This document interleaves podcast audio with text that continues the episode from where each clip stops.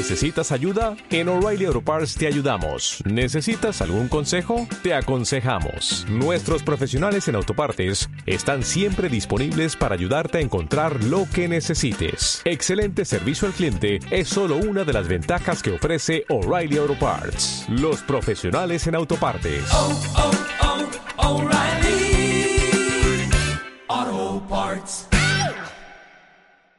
Buenos días, buenas tardes. Soy Valeria Hidana, directora de las revistas La Vida en Rosa y Enjoy la Vida en Rosa. Las mujeres somos invisibles. Sin nosotras no existiría el mundo tal y como lo conocemos. Sin embargo, más allá de las diferencias de trato económicas, nos damos cuenta de que las discriminaciones existen en todos los ámbitos, incluido la medicina. No es una situación nueva, como lo vamos a ver enseguida con mi invitada Carmen Weiss Llobet.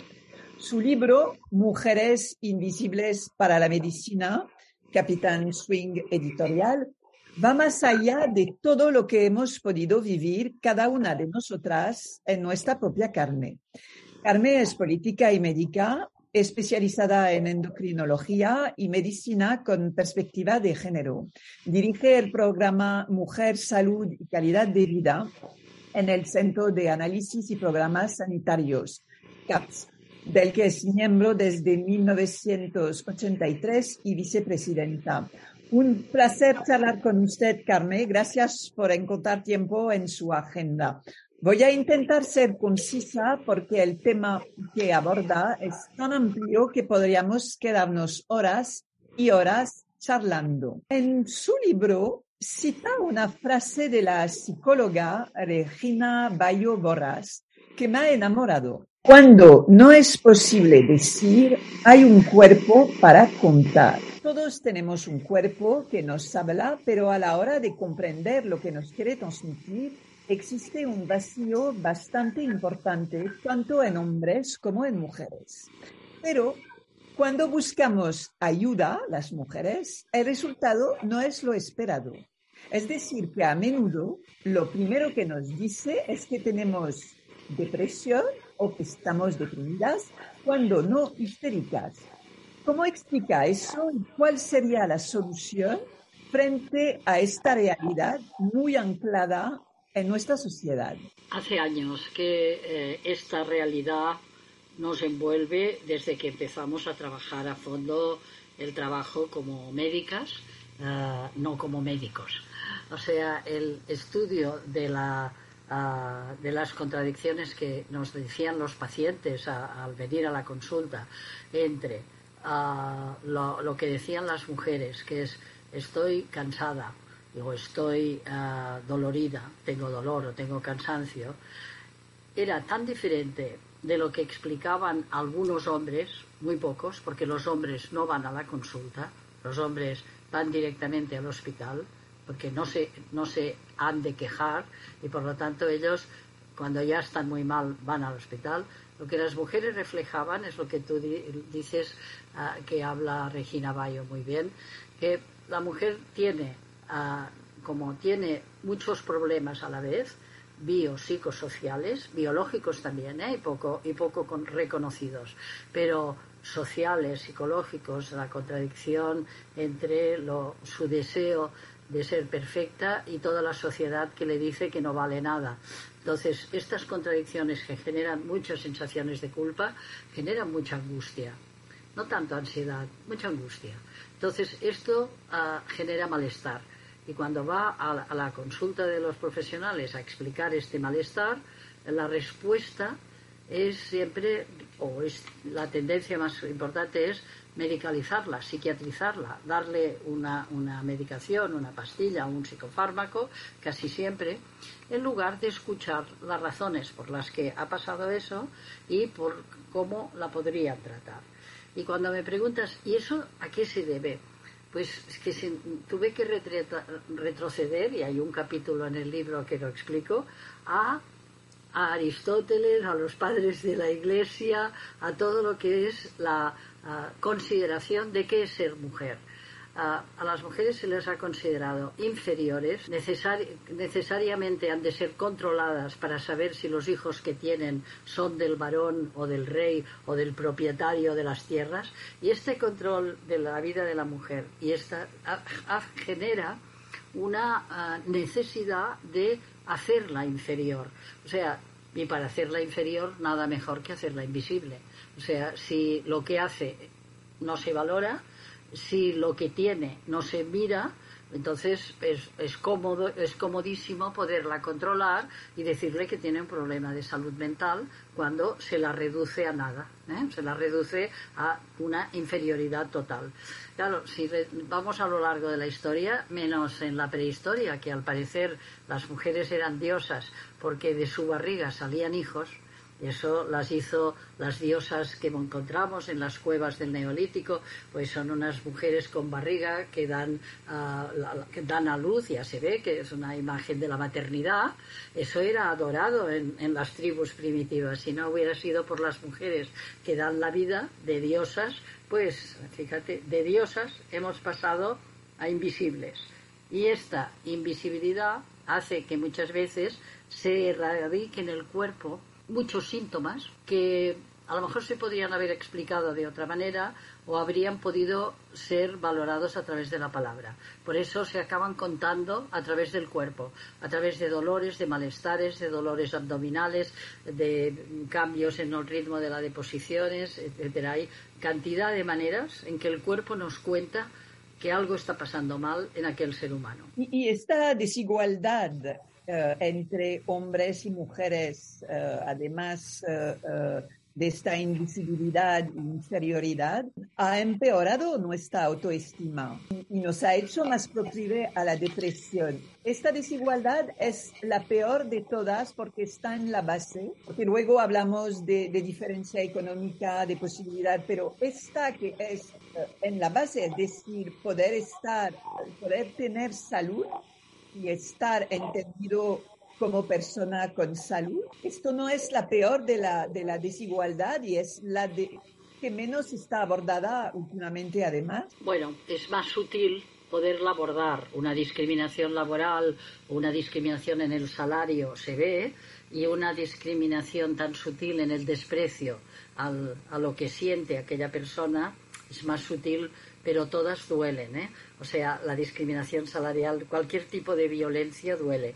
Ah, duele en el alma y en, en, las, en, la vida de muchísimas mujeres. Pero es verdad que, que cuanto menos se valora lo que ella siente o dice, para muchas mujeres ha sido la puntilla a toda una serie de desvalorizaciones que ha sufrido ah, durante años y que la han hecho pues que ella misma crea que no vale. ¿eh? Mm, también un matiz, ¿eh? La, yo soy muy crítica con el diagnóstico de depresión y ansiedad que se adjudica a las mujeres. Crítica porque tristeza no es depresión. Eh, hartazgo y rabia contra vivir en una sociedad androcéntrica no es ansiedad. Es reivindicar derechos que han sido perdidos y han sido humillados. Una, una persona que ha sido humillada desde la infancia, naturalmente que tiene rabia, pero no es ansiedad. O no le podemos decir ansiedad en la manera en que la medicina o alguna medicina quiere decirlo. Y aquí soy muy crítica también con el super diagnóstico de depresión y ansiedad, porque puede ser que no sean verdad. Lo que sí está claro es que la mujer siente un malestar de estar viviendo en estas sociedades en que no han sido valoradas mm, desde, la infancia. Pero este malestar es un malestar frente a problemas sociales, psicológicos y biológicos y medioambientales. ¿eh? Del medio ambiente también está fastidiando.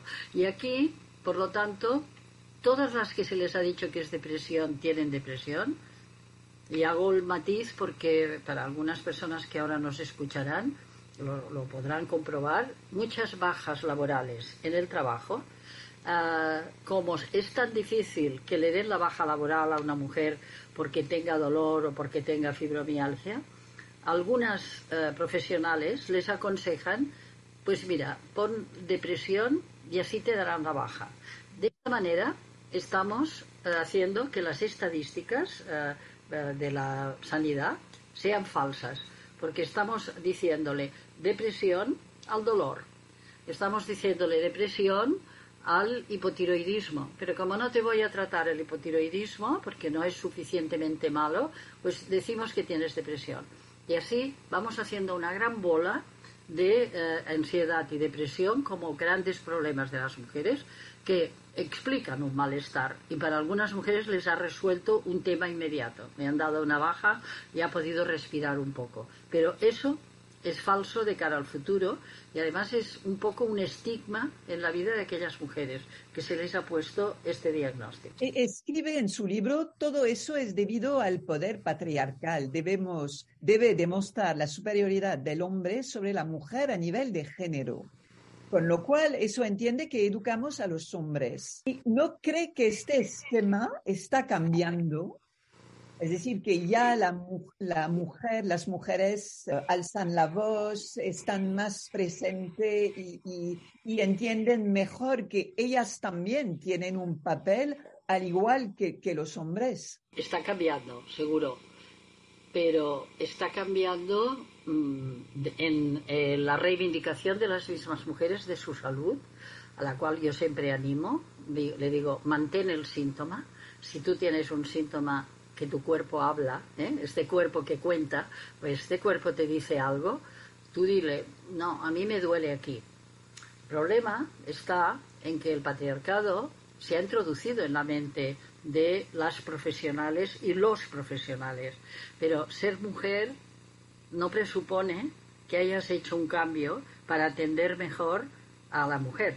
O sea, aunque haya profesionales mujeres y hombres, hay hombres que sí lo han hecho el cambio, eh, dirías, hombres feministas, mujeres feministas hay, pero también hay mujeres machistas y hombres machistas, con lo cual tampoco visibilizan estas diferencias. Pero sí que es cierto que cada día más la mujer defiende sus derechos. Y este mismo movimiento social que en este momento está en muchos países del mundo sobre la ah, visibilización de la menstruación, es una batalla para visibilizar un tema que ha estado en las vidas de las mujeres desde todos los dos millones de años en que existen mujeres, pero que nunca había sido visible porque era ocultado en las formas, en la, en la, manera en que lo vivían las mujeres, en eh, esconder el nombre de la menstruación, eh, en los miles de nombres dados. Todo esto está cambiando. Y aquí sí que rompo una lanza buena para las chicas jóvenes que están haciendo reivindicaciones en su propia vida, en su propia salud. Está haciéndose visible la violencia sexual, se está haciendo visible la violencia de género y para, ah, y, para poder transitar sin miedo, para poder salir de noche sin miedo y para que no te pongan química en, el, en la copa. Pero esta reivindicación a veces, a, lo largo de los años de vida, va aflojando porque te han dicho tantas veces, pero si usted no tiene nada, pero usted qué, me, qué, quiere, si, mire, mire, tiene unos análisis que le salen muy bien, usted no tiene nada, naturalmente análisis hechos a la medida del hombre, o sea, si la vigilancia de la salud se hace para vigilar salud de hombre, la mujer sale normal. ¿eh? Si miramos otros tipos de análisis, tendrá sus problemas. O sea que el patriarcado se introduce de muchas maneras sutiles en la ciencia, en la mente de los profesionales, pero tienes razón que hay un cambio en las mujeres eh, reivindicando sus derechos y, eh, y, eso me ha llenado de satisfacción después de 30 años de explicar que había diferencias, porque son las mujeres las que, las que han ayudado a que el libro, el libro esté en la tercera edición. Son ellas las que lo han comprado y son ellas las que se lo han leído y son ellas las que se defienden cuando van al profesional y les dice yo no tengo nada. ¿eh? Pues ellas dicen, no me podría mirar el hierro, porque estoy cansada. Y esta doctora dice que si estamos cansadas, lo primero es que miremos nuestras carencias.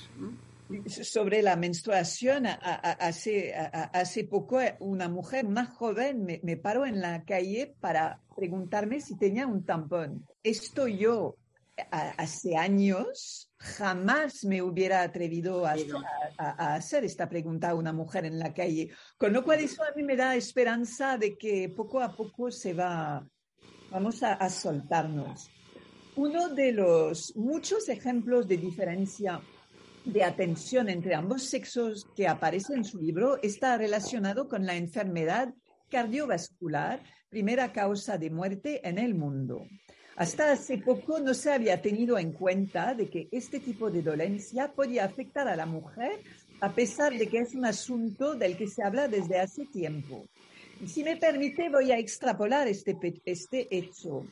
Es curioso porque pasa lo mismo con el cáncer de mama, pero al revés. Es decir, que parece que los hombres no tienen mamas, con lo cual dejamos absolutamente fuera cualquier riesgo de cáncer en hombres y que cuando se los médicos aciertan con un diagnóstico correcto, es decir, cáncer de mama en hombres, estamos frente a una enfermedad en estadio avanzado. Somos nosotras mucho más que un no hombre, como lo, dice en su libro, y en el caso que acabo de citar, ellos son más que no mujer.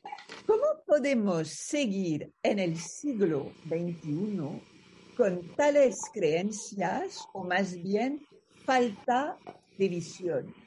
Tengo que añadir que hace poco se rechazó la posibilidad de practicar cribados de cáncer de mama en hombres en la comunidad valenciana, para dar un ejemplo más de, este, de esta falta de visión. En primer en primer lugar, ¿cómo, dices, ¿cómo, puede, ¿cómo podemos seguir con esta falta de visión? En medicina, esta falta de visión es un sesgo científico, es, es una mala ciencia. No, no, ver, no ver un problema es un vacío científico.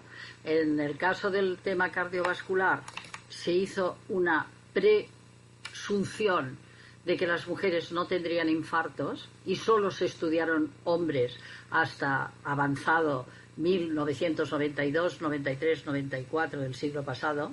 Todos los trabajos de corazón solo eran hombres.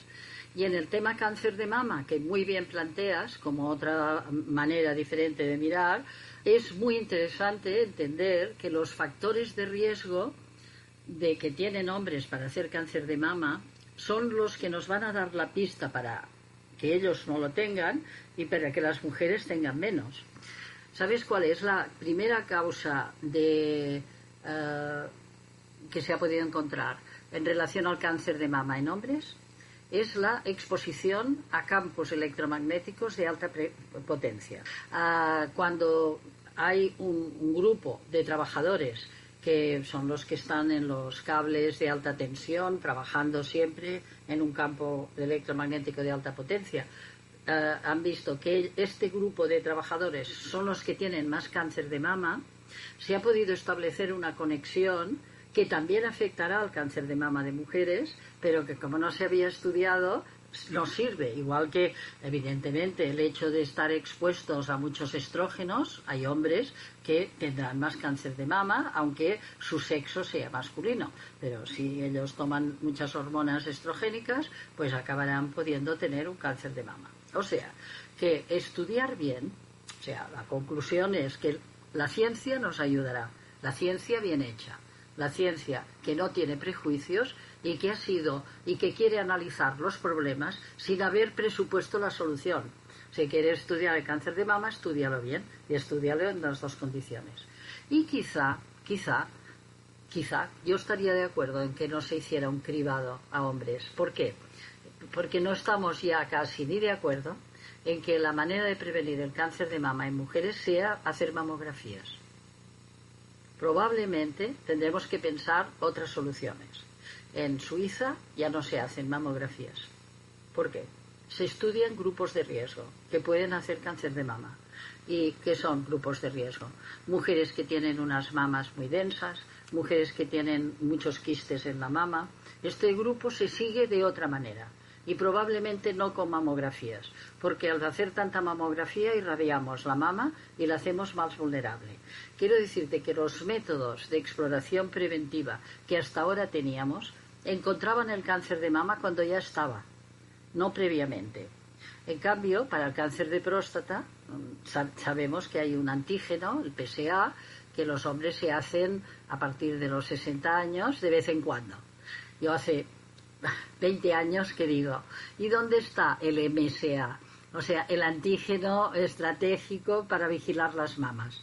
O sea, no tenemos ningún marcador, no me lo puedo creer. Bueno, además sé, sé, seguro que podríamos hacer un tipo de análisis preventivo. Total, que quiero decirte que cualquier tema que saquemos, hemos de vigilar cómo se ha hecho la ciencia de este tema, quién la ha hecho, con qué ojos ha mirado y de cada una de las cosas que tenemos podemos sacar consecuencias positivas para el futuro, ¿eh? para vigilancia de la salud en el futuro. Y quizá las técnicas que ahora utilizamos dentro de 10 años no se utilizarán. Quizá no será la mamografía la manera de ver eso. Desde hace poco se habla mucho de un mal que padecen muchísimas mujeres con síntomas desde su adolescencia, de los cuales nadie se ha preocupado seriamente hasta ahora, y hablo de endometriosis. Para todos, sufrir cuando tenemos la regla es absolutamente normal. Sin embargo, no lo es. No hay medicación verdaderamente eficaz y una de las soluciones que es operar aunque los resultados no duran de por vida, sino unos años si la mujer tiene suerte. ¿Cómo explica que existe el Viagra, pero que nada se haya hecho para aliviar el dolor brutal que denuncian muchísimas mujeres y esto puede llevar a ser una causa de infertilidad? ¿Cómo eso es posible? De la misma manera que se ha invisibilizado cualquier síntoma de la mujer, que te he dicho, cansancio o dolor, pues uno de los dolores es el dolor menstrual.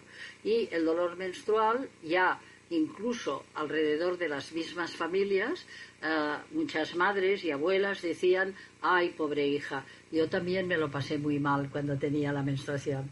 Entonces, la, manera de enfocar el dolor como una... Mm, inherente a la, menstruación. Y el dolor menstrual siempre indica que hay una menstruación con alteración hormonal previa. No, no, es normal que tenga dolor, que produzca dolor la menstruación, ni es normal que la semana antes te encuentres mal, eh, tengas hinchazón de mamas, que tengas dolor. Eso se llama síndrome premenstrual y tiene una relación con la proporción de estrógenos y progesterona que tiene tu cuerpo. Pero si no se estudia esta desproporción y se atribuye a que es una la mujer pues tiene que aguantarse su dolor y bueno todas son un poco quejicas y etcétera si minimizas este problema es cuando tenemos la enfermedad que más años se tarda en diagnosticar que es la endometriosis. Desde el primer momento que una mujer consulta por dolor menstrual hasta que se le diagnostica, pueden pasar ocho años. Y el tejido menstrual puede llegar a, a toda la cavidad abdominal. Entonces, tienes una endometriosis muy severa, pero la has dejado avanzar porque no has puesto ninguna medida. Y en la Viagra, que dices muy bien, comparas, ¿cómo puede ser que en el siglo de la Viagra, bueno, puede pasar tantas cosas como que la Viagra femenina se haya estudiado solo en hombres? Se estudió la Viagra, una pastilla para, para la sexualidad, y se acabó estudiando solo en varones. Ya me dirás, bueno, no vamos a dársela a mujeres. Pues entonces, eh, ¿cómo vamos a estudiarla solamente en varones? Así está pasando con toda la investigación previa, ¿eh? con ratas macho en lugar de ratas hembra, etcétera. Pero quiero decirte que en el campo que tú preguntas, pues la menstruación ha sido la gran desconocida de los trabajos de investigación. Claro, yo hace 30 años que intento decir que no, y todos mis libros hablo, y en los artículos hablo del tema, pero hasta ahora estaba sola, ahora estoy más acompañada, porque las mujeres jóvenes me han entendido, y no quiere, como te pidió el tampón esta chica, pues también no quieren ya vivir esto como una vergüenza, si es de la manera en que la especie humana se ha podido reproducir producir gracias a la menstruación que tenemos las mujeres. Pues entonces es un orgullo de especie eh, que la podamos tener y la hemos de tener sin dolor, sin excesivas pérdidas de cantidad, sin coágulos, y sin síndrome premenstrual. Y todo esto queda escondido porque si no entra en los trabajos de investigación no se conoce, no se sabe qué es lo que te puede alargar un ciclo, no alargarlo, cuándo es mejor vacunarte para que no se te altere el ciclo. Todo esto lo vamos sabiendo a trompicones. ¿eh? Hemos vacunado a la población mundial y nadie sabía que es mejor vacunarse en segunda fase de ciclo que en primera, porque si te vacunas en primera alteras la menstruación porque alteras la ovulación. Bueno, ahora de paso en este podcast avisamos. Suponiendo que usted se tenga que poner otra vacuna y tenga la menstruación, póngase la vacuna después de la ovulación, o sea, 14 días después del primer día del ciclo. Pues es la primera vez que escucho esto. Yo no, no creo haberlo ni leído ni, ni, escuchado. es un artículo que hace tres semanas que ha aparecido en el Lancet. Es un artículo reflexionando sobre las alteraciones que muchas mujeres han contado que les han pasado después de la vacuna. Después de la vacuna nos hemos encontrado desarreglos del ciclo. No graves, eh, el desarreglo se arreglaba al cabo de tres o cuatro meses, pero ahora sabemos que era peor, se ha, sido peor cuando se ha vacunado en primera fase de ciclo, que es el momento en que se prepara la ovulación y la fabricación de progesterona. Pero es bueno, ya que estoy en premedio de comunicación y que vamos a avisar a, todas nuestras sorores, nuestras hermanas, que, que queden avisadas de que puestos a ponerse una vacuna, póngasela usted eh, a partir del día 14 hasta el 28 del ciclo, eh, del ciclo, eh, no del mes. O sea, del día que te ha venido la menstruación, es el primer día del ciclo, y a partir de 15, 16 días después, pues es más seguro ponerse una vacuna. Sabiendo, como lo acaba de decir, que existen diferencias entre otras fisiológicas entre ambos sexos, ¿por qué cuesta tanto considerar las necesidades particulares de las mujeres.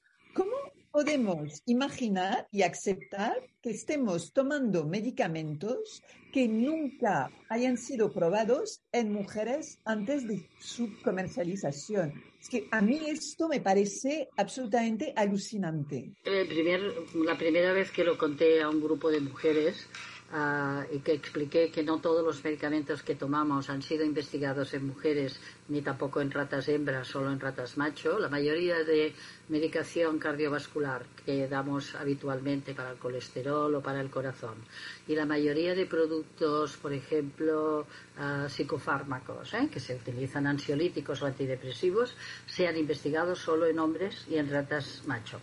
Con lo cual, eso, ¿cómo es posible que nos pase? Y estas mujeres a las que yo les explicaba y, entendieron que esto no había sido así, porque se minimiza el, o sea, se cree que estudiando al hombre ya se estudia a la mujer. Y el hígado de las mujeres metaboliza diferente en los fármacos que el del hombre. Y los metaboliza a veces de una forma, a lo mejor mejor, pero más lenta con lo cual se tendría que dar probablemente la mitad de dosis de la mayoría de fármacos. Y cuando se ha puesto en marcha la fase 3, cuando entran los fármacos a la población, se ha visto que la a, mayoría, a quien producen más efectos secundarios los fármacos es a las mujeres.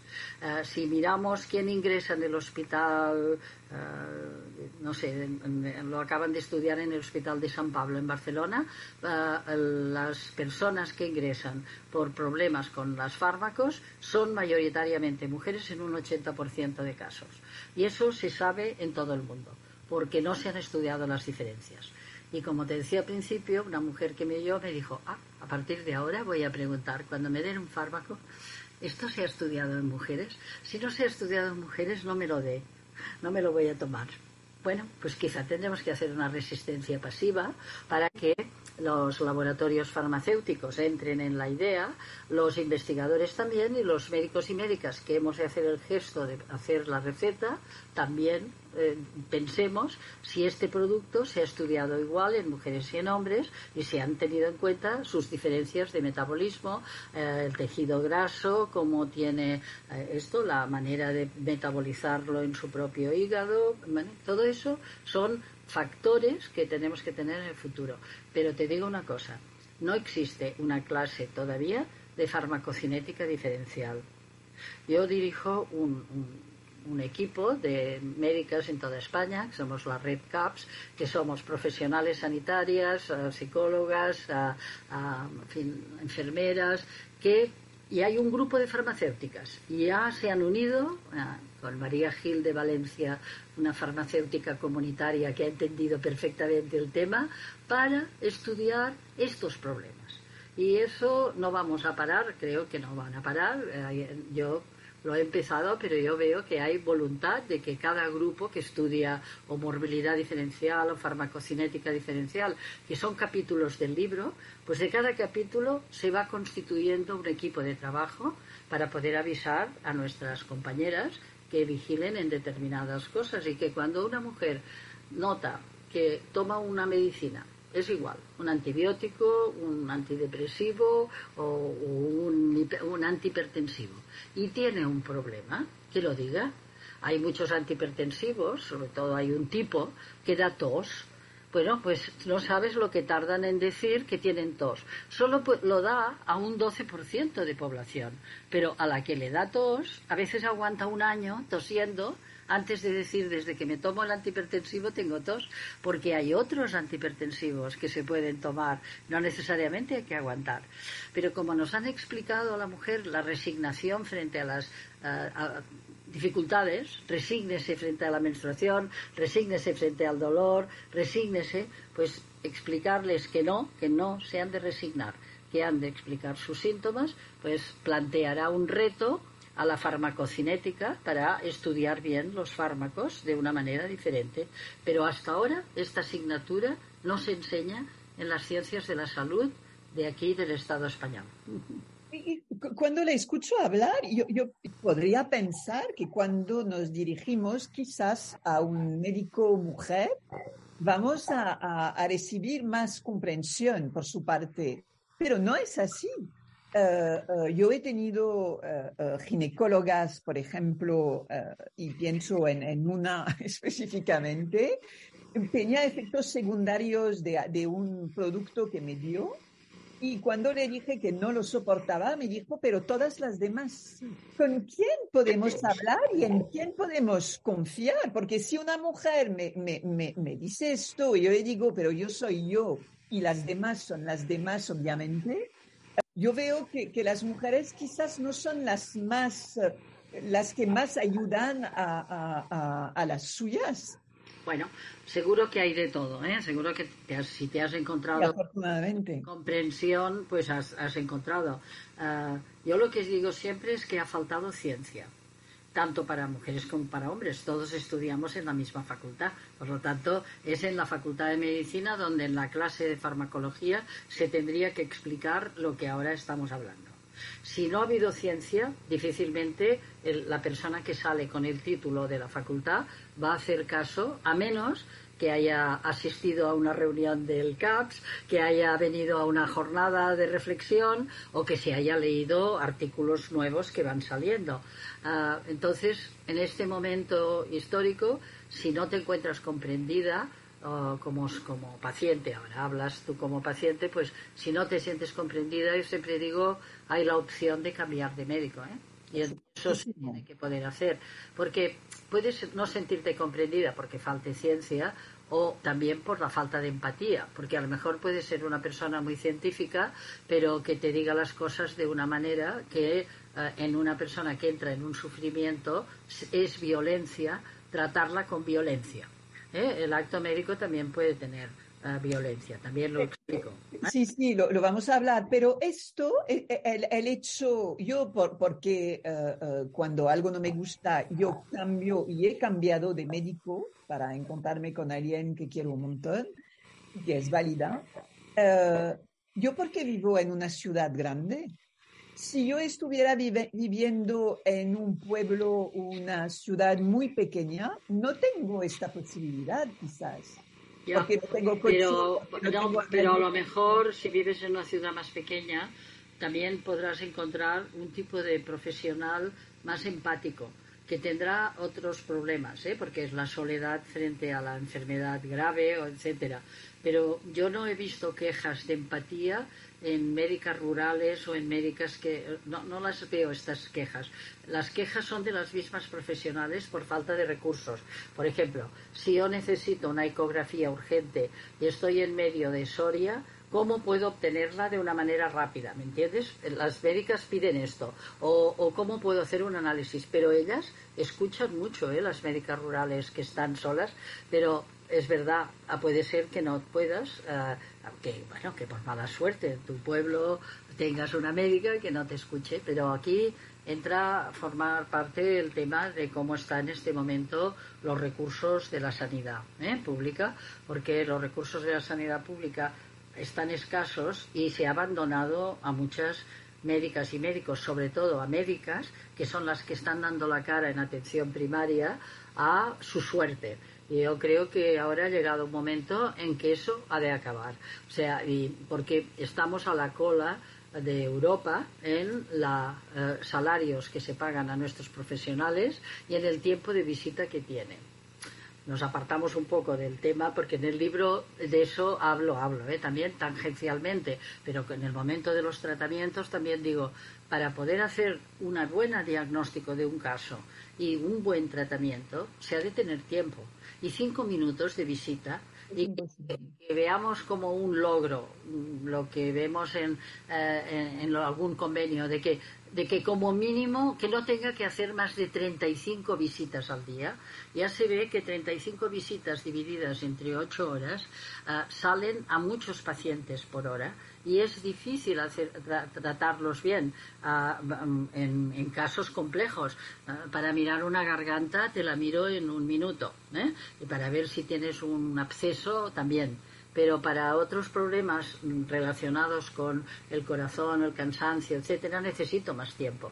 Y eso, mm, y eso se han sobrepasado todos los límites, claro. Estamos jugando entre un conflicto entre las necesidades y la realidad y, y los tiempos de los profesionales.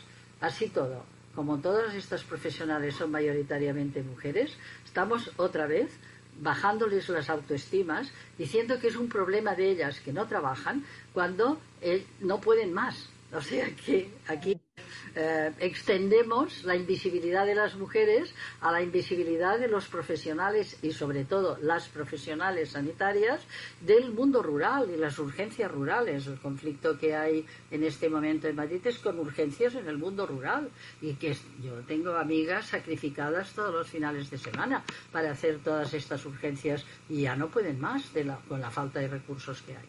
Todo es complejo, pero hemos de estudiarlo en su totalidad para no culpabilizar otra vez a, otras mujeres que son profesionales, sino al revés, darles recursos para que trabajen bien. La, voy a citar una vez más. En la asistencia sanitaria, la violencia se puede manifestar tanto en la no realización o la omisión de lo que sería obligatorio en la investigación específica de todos los hechos relacionados con la salud.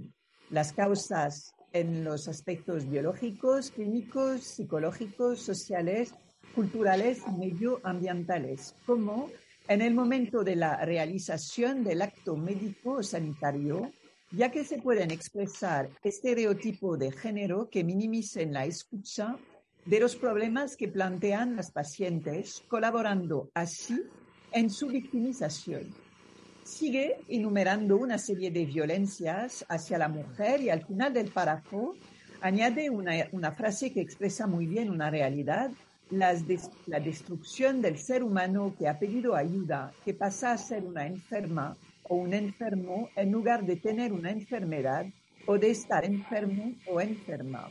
Y eso es algo eh, muy común en pacientes de cáncer, es decir, que ya no son personas, son pacientes y a menudo no se les escucha y, hasta que eh, lleguen a la conclusión de que haya una, un tumor y que está bastante eh, en un estadio bastante avanzado. Porque qué? Eh, no se se considera a la mujer, eso lo hemos visto, porque además se la trata mal. Claro. Todos son, si hablamos de hombres, tienen mujeres, tienen eh, madres, todos. Eh, quizás porque nos callamos se nos sigue tratando así. Sí, y también puedes pensar más cosas, ¿eh? porque porque nos callamos, porque porque ahí también se trata mal a algunos hombres de cáncer, también acaban siendo convertidos en el cáncer no en el Juan, Pedro o Carmen y Mercedes. ¿eh? O sea, un ser humano tiene una enfermedad, lo, la pasa, y por eso hice esta distinción del ser enfermas a estar enfermas. Es diferente. algunas mujeres en alguna conferencia también me han dicho, yo soy fibromialgia. Yo le digo, no, usted es Dolores. Dolores eh, tiene usted dolor, pero además eh, usted no deja de ser un ser humano. tiene, tiene igualmente, y en el cáncer sí que hay esta tendencia, lo dices muy claramente, porque el caso clínico y el avance o no de la enfermedad pasa delante del sufrimiento que podemos estar provocando con los mismos tratamientos y con la misma quimioterapia. A veces no, no, no les preguntamos a las pacientes o no se les pregunta. Eh, eh, mire, hay esta opción y esta opción. Para vivir un año más, a lo mejor tiene esta opción, pero mientras se lo pasará muy mal. Tengo que poder escoger qué, puedo hacer y qué quiero hacer, dado que tengo una situación difícil, ¿no? Y dices, ¿por qué se las trata mal? Aquí yo el maltrato hacia los pacientes no lo digo solo en el sentido femenino, lo digo en el sentido de relaciones de poder en el acto médico. ¿eh? Eh, yo creo que a, hombres enfermos también se les trata mal.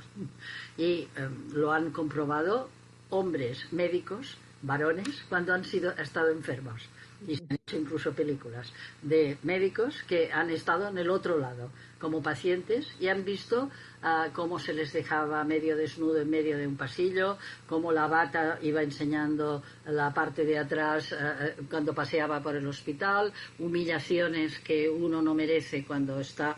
O sea que la violencia que se ejerce cuando hay una relación de poder y tú no puedes hacer nada es una violencia ejercida hacia los dos sexos. Pero es verdad que hay una tendencia más clara a, ejercerla más hacia la mujer y en determinadas especialidades. Hemos de convenir que la especialidad de ginecología y obstetricia en todos los países del mundo es la que más quejas eh, lleva por parte de mujeres que han sido tratadas y estos especialistas solo tratan mujeres y en cambio son los que en estudios hechos en Suecia, Dinamarca, Noruega, países nórdicos, en Canadá, eh, hay más quejas de las profesionales, de las mm, pacientes hacia los profesionales, que en este caso pueden ser mujeres o hombres como profesionales. Es complejo porque el, maltrato conlleva que no, que no cumples los principios éticos de la práctica profesional. Los principios éticos son que siempre has de tener en cuenta la opinión del paciente, que nunca has de hacer abusos sexuales ni abusos de injusticias frente, o sea, hacer pasar adelante a otra persona cuando él se ha esperado cinco horas a que lo veas. O sea, hay una serie de principios de, no violencia que son sutiles también. No, es que la hayas cogido por el cuello y la hayas agredido, eh, sino que la has agredido moralmente. Y esto se valora en países nórdicos y me encantará que algún día que en España podamos tener eh, a alguien que lo estudie bien y que, y que se valore si estamos eh, agrediendo o no maltrato y quién tiene más maltrato. Yo aquí en España no te lo puedo decir porque el estudio no se ha hecho. O sea que no, lo sé. Ya me lo imagino, tú también te lo imaginas, pero quisiera tener ciencia de eso y no la tengo. ¿eh? Tenemos tendencia en pensar que el médico o la, o la médica eh, eh, tiene sabe todo y, por eso quizás no se denuncia tanto las violencias porque nos sentimos como en un estado de, uh, uh, que, parece que ellos son dioses que nosotros les necesitamos y con lo cual aguantamos. Sobre todo, sí, sobre todo los necesitamos y eso genera problema. ¿Cómo han estudiado esto en Suecia? Katrina Chaumberg, que es la mejor que ha estudiado estos temas desde hace más de 20 años, hacía las primeras encuestas en que se detectó el problema, fueron anónimas. ¿eh? Todo esto no se puede estudiar. Eh, eh, tú no, no, se puede ¿eh? Quejarte de un profesional, tienes tu derecho en todos los centros de primaria, hay una hoja de reclamaciones, pero nadie la usa porque piensa si lo necesito ahora, ¿qué? Eh, si ahora necesito a este profesional, ¿cómo quedará? Los estudios se han de hacer anónimos y luego hacer una devolución a los profesionales que muchas veces no creen que hayan hecho violencia porque siempre lo han hecho así, su profesor lo había hecho así, siempre alguien que antes que tú ya lo ha hecho y tú has visto a todo el mundo tratar así. Bueno, pues eso hay que romper esta cadena de violencia. Hemos de tratar a las personas como seres humanos sufrientes y, muchas veces el médico también es sufriente, ¿eh? el médico también tiene miedo. y también tiene muchas cosas. Al leer su libro me estuve preguntando si los médicos están lo suficientemente preparados hay vida más allá de los libros y parece que a pesar de la formación continua que dicen seguir o que se supone que sigue, no se tiene tanto en cuenta eh, el feedback de las personas, hombres como mujeres además, ahí. Es decir, que se, eh, se tiene más fe en lo que se ha aprendido en los libros que en lo que sale de la boca de los pacientes. Y aquí eh, mezclo mujeres y hombres porque creo que aquí hay una cierta igualdad. ¿Qué, ¿Qué, opinas sobre esto?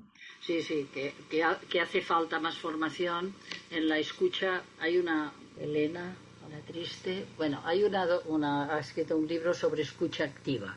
Yo creo que falta formación en este campo, ¿eh? la escucha hacia el paciente, porque la formación de un profesional ha de ser humana en todos los aspectos. Pero te digo lo mismo, se, explica esto en la formación MIR, se tienen un apartado de relación con el paciente y, de, escucha. Pero, pero se les cae el alma al suelo a los residentes cuando ven la práctica profesional porque todo lo que han aprendido en la teoría lo tendrían que ver en, en, la consulta. Llegan a la consulta, tienen una lista de 40 visitas para aquel día. Eh, ¿Con qué ánimo haces una escucha activa? Si sabes que vas a tener cuatro minutos y que si te retrasas, 20 eh, personas más van a estar retrasadas durante toda la mañana o durante toda la tarde. Pues vamos a lo mismo. La escucha activa y la formación de los médicos es, eh, en este campo, la formación del MIR tiene aspectos que tienen en cuenta esta parte humana. Lo que pasa que muchas veces el mismo profesional que lo enseña, pues no le ha parecido que poner un espéculo a la fuerza en la vagina de una mujer sea una mala praxis. No, yo la tenía que poner. Bueno, pero si la mujer no quiere, tienes que explicárselo. O sea, la idea de que hemos de hacer prácticas incluso enfermeras, ¿eh? que también lo he vivido como paciente acompañante o como acompañante de paciente. Eh, entra una enfermera y te pone una gota, bueno, en el ojo, pero no te explica qué te pone, pues se, ha de explicar. O sea, porque aquel, aquella persona, ¿qué me ha puesto? Pues no lo sé, le pica, si le pica me lo dice, bueno, pero ¿qué me ha puesto? ¿Un dilatador? ¿Un tal? Pues es, es una manera de tratar a las personas no como personas, sino como si fueran un ganado al que hay que poner eso porque toca por el protocolo y no que no se queje. No, nunca un ser humano deja de ser ser humano. ¿eh? Que un, bueno, yo creo que ni un emigrante ni nadie eh, ni deja de ser ser humano, en que tenga un grado de discapacidad. Pues un paciente tampoco, una paciente tampoco deja de serlo. Pero claro, en la formación, las prisas generan un mal estado, o sea, todo lo que es un poco de paz, un respeto, una armonía, genera mejores resultados de, este tipo. Y eso falta en este momento eh, y solo nos ha faltado la epidemia de COVID para perder buenas formas, ¿eh? pero se tendrán que recuperar. En su libro dice que desde pequeña se educa a las niñas para no quejarse y no expresar sus sentimientos con rabia. La sumisión frente a la expresión valiente de los agravios es la primera causa de, de depresión. Callarlas con sedantes y ansiolíticos. Limitación de su libertad. Es algo que pasa muchísimo en Estados Unidos, donde casi todos los jóvenes, ellas como ellos, toman fármacos desde muy joven porque si eh, eh, están un poco agitados, eh, un fármaco. Si se quejan, si lloran, fármaco. Si no tienen buenos resultados en el colegio, fármacos. ¿Eso qué significa? Primero, que no están preparados para afrontar las dificultades de la vida cuando van a crecer no estarán preparados porque nadie se ha parado ni a escucharles ni a hablar con ellos. Es más fácil prescribir una píldora mágica y luego pierden facultades y dañan inmensamente su cuerpo porque sería absurdo pensar que no existen efectos secundarios a estas pastillas. En Europa, en España, ¿cuál es la situación en particular? Tras la COVID que ha dejado a más de uno en estado de ansiedad y depresión. Es que cree que solo interesa la parte económica de, esta cuestión, más allá de los propios individuos, porque yo creo que cuando, eh, de todo lo que hemos hablado hasta ahora, eh, está claro que hay intereses económicos y que el, el género femenino importa más bien poco. Claro, estás, me has preguntado desde la adolescencia y todo eso, la cultura de la pastilla es la cultura de la sociedad pudiente occidental.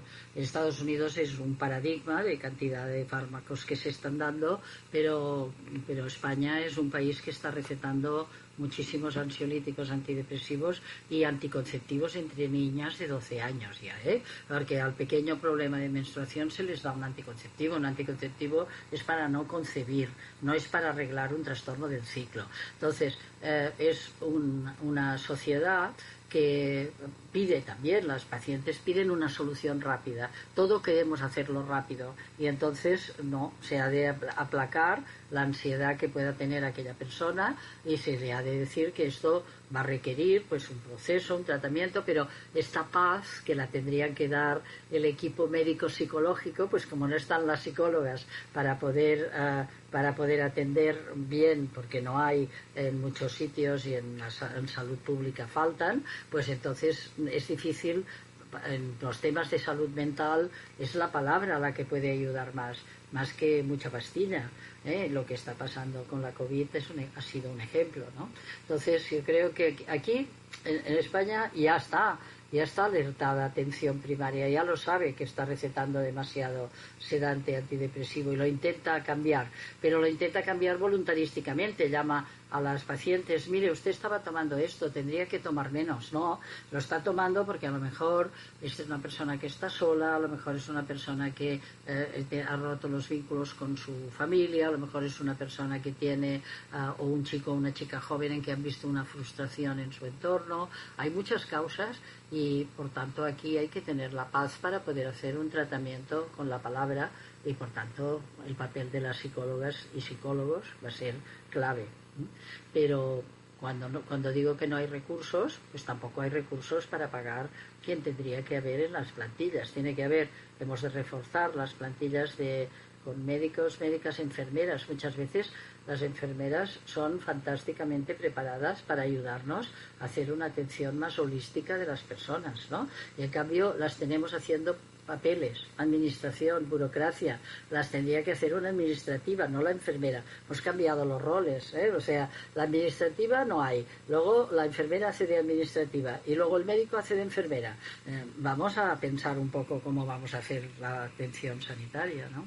Estoy sensibilizada en este tema que algún día tendré que escribir el libro de eso, pero eh, ahora eh, por, por, todo lo que está pasando en la sanidad, ¿eh? o sea, es esta crisis global de un mal, mal role, los roles traspapelados hacen que no hagamos una buena atención. También dice en su libro, la primera de las agresiones a la salud mental de las mujeres ha sido precisamente separar y dividir su cuerpo y su mente y creer y hacerles creer que su mente manda sobre su cuerpo cuando quien realmente ha querido mandar durante siglos ha sido el poder machista y androcéntrico. ¿Cómo llegar a un equilibrio? A través del desarrollo personal. Quizás lo hacemos mal desde hace generaciones porque eh, eh, a nivel de, la educación nos olvidamos que hay una parte mente, una parte cuerpo y que hay una unión también y, no hay dos entidades diferentes, lo que han entendido otras culturas, ¿no? por cierto. Sí, sí. En, en, um, en la, la, mentalidad ya desde la cultura griega y patriarcal era separar mente y cuerpo, incluso decir que el hombre es mente y la mujer cuerpo, y que a partir de aquí, pues ah, las mujeres no pueden pensar y, los hombres no pueden sentir, y eso eso lo hemos lo hemos cultivado, ¿no? Ah, pero esto está cambiando. ¿eh? Las mujeres jóvenes saben perfectamente que tienen cuerpo y mente y que están unidas. Y, que, y, lo sabemos tanto que aún sabemos también que un trastorno de relaciones emocional en el trabajo nos cambia el ciclo menstrual. ¿Por qué? Porque está unida la hormona con lo que sentimos, con lo que hacemos y lo que pensamos. Yo creo que, el cuerpo, que la separación cuerpo-mente ha habido una tendencia clara porque eh, porque además hemos separado las especialidades médicas y los psiquiatras se encargan de, de, la mente y, los médicos del cuerpo, pero los médicos tienen que estudiar también psiquiatría y los psiquiatras saber que tratan a un ser humano en toda su amplitud. ¿no? Aquí ah, falta falta ciencia que no separe, ¿eh? Y, y, falta una coordinación general. Y fíjate, ¿quién tendría que coordinar una atención sanitaria? Pues precisamente el médico médica de familia. Ella es, la coordinadora general, no es la última persona a la que se le dejan sin recursos y sin tal. Es la que tendría que vigilar que un antihipertensivo no te alterara la menstruación y que una alteración de la menstruación no te alterara, ah, pues yo sé, las proteínas o el colesterol. Y todo eso, e, eso lo coordina alguien. Pues ese alguien es a la que se le ha dejado con la mitad de los recursos, porque tendría que ser el 25% del gasto público y no lo tiene. Y este alguien es mujer, casi siempre porque el 80% de médicas de primaria son mujeres. Y ya que hablamos de la invisibilidad, pues hablemos. No lo puse en este libro, pero tenía pensado un capítulo que era sobre las profesionales sanitarias. Y ahora me estás provocando porque este lo, tendré que escribir. ¿eh? Que al, principio de esta charla, de esta conversación con usted, cité una, la frase de la psicóloga Regina Bayo Borras, cuando no es posible decir hay un cuerpo para contar.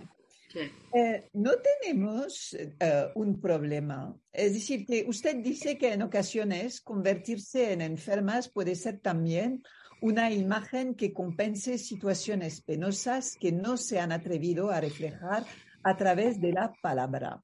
Una forma de ver consoladas sus contradicciones con la mirada compasiva de los demás. ¿Sabemos comunicar? Yo creo que no ni siquiera entre en nuestra, con nuestra familia, con lo cual ni mucho menos con un, con un desconocido que se va a convertir en nuestro médico o médica.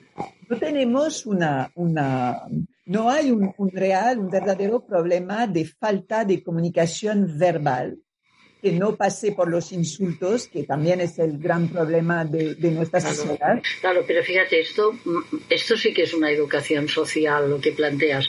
Eh, es evidente que falta comunicación. Si, si los medios de comunicación eh, reproducen insultos, no reproducen ideas. O sea, la gente no se comunica ideas, eh, se descalifica, mm, sobre todo porque están muchos hablan de política como si esto fuera el máximo. Yo creo que la,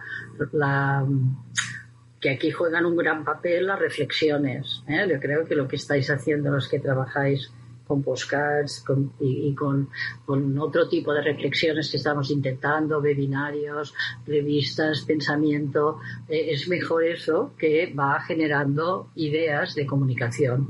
La comunicación se enseña comunicando y, los medios sociales enseñan eh, solo comunicación del móvil, eh, frases cortas y pocas ideas. Fíjate, llevamos una hora hablando ¿eh? Eh, y, hemos explicado ideas que seguro que, que, podrían desarrollar otras ideas, pero bueno, ¿qué podemos hacer más adelante? O sea, porque todo no vamos a decir en un solo día. Pero la comunicación es, es cuando hay ideas, se pueden contrarrestar, la otra persona a partir de aquí piensa en lo que le ha pasado y puede comunicar otras reflexiones sobre el tema. Mm, hemos intentado no descalificar radicalmente a nadie, porque lo intento ¿eh? profesionalmente y el libro lo creo que lo refleja, porque creo que donde ha empezado a fallar ha sido en la falta de crear ciencia de la diferencia, ciencia de las desigualdades en medicina, ¿eh? para visibilizar bien. Y cuando esta ciencia se enseña en las facultades, además de la nanotecnología, pues acabaremos teniendo una mejor comunicación porque ya lo habremos enseñado. Pero las ciencias de la salud adolecen de una mirada androcéntrica y eso es lo que humildemente he intentado cambiar en los 35 años que llevo diciendo lo mismo. Y, poco a poco me va dando la razón lo que se va descubriendo, porque vemos que al intensificar el estudio de las diferencias y desigualdades, podemos entender mejor los síntomas que nos dice aquel cuerpo que está expresando, como dice Regina, lo que no ha podido expresar con la palabra, pues nos lo expresa con, un síntoma y podemos entender mejor esos síntomas. Es un proceso, pero mm, estamos en, en, el principio ¿eh? para poder desarrollar esta ciencia de la diferencia nuestra sociedad se mueve, es la buena noticia, lentamente, pero se mueve. Existe un movimiento que empuja a las niñas a dedicarse a la investigación a través de la labor, por ejemplo, de la Asociación Española de Investigación sobre Cáncer, la SECA, entre otras. María Blasco, mujer, dirige el CNIO, que es un centro mundialmente reconocido por su gran labor. Eh, cree que algún día, y eso para acabar, esta sociedad va a ser capaz de reconocer nuestro valor y de, escucharnos como eh, eh, escucha a, nuestros compañeros que, son los hombres, que no son ni más ni menos iguales a, nosotros. Es decir, que aquí no, no, hay ninguna intención de dividir, todo lo contrario, porque nuestra sociedad está formada compuesta por hombres y por mujeres. ¿Cree que, que eso algún día lo vamos a ver o vamos a tener una esperanza de que, de que algo cambie? Yo creo que lo estamos viendo, ya. O sea, que no, no, no lo espero, veo que ya lo estamos viendo. Cada día hay más mujeres hablando en campos en que te quedas maravillada de lo bien, de lo bien que saben y de lo bueno que hacen.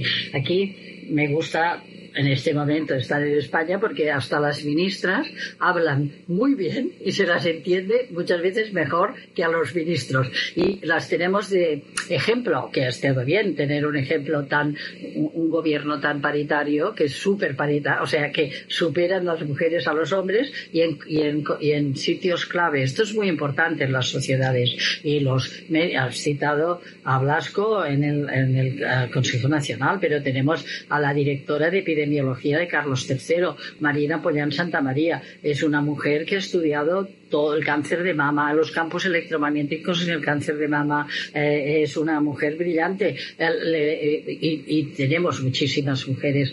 ¿Y sabes quién tiene que empezar a creer? Nosotras mismas en nosotras mismas. Yo creo que eso. Después, si nos reconocen o no socialmente, ya lo veremos. En principio, nosotros hemos de creer en nosotros, ayudarnos mutuamente y, estudiar más y visibilizar más lo que hacemos.